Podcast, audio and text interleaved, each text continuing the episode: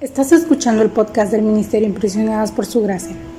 Nuestra serie actual se titula Reto de Lectura 365, Comprendiendo la Biblia.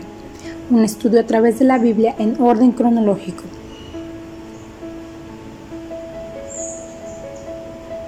El reto de hoy es leer Nehemías capítulo 1 al capítulo 5, por lo que te animo a que puedas abrir tu Biblia y nos acompañes en este episodio estudiar la Biblia.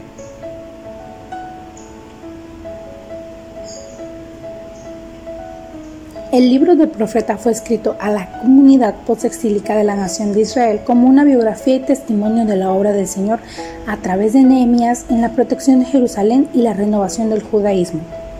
Nehemías fue un gran reformador, actuando como gobernador. No solo pacificó e implementó la construcción de Jerusalén, sino que también protegió a los pobres de la explotación como leemos en el capítulo 5. A través de estos primeros cinco capítulos podemos ver la profunda preocupación y el amor de Nehemías por su pueblo que sufre en Jerusalén, que refleja asimismo el corazón de Dios. En su oración en el capítulo 1, Nehemías habla con valentía y honestidad para que el Señor restaure y proteja a sus hijos.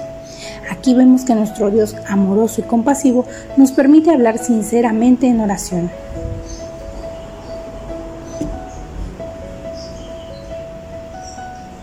Mañana continuaremos con este viaje por la Biblia.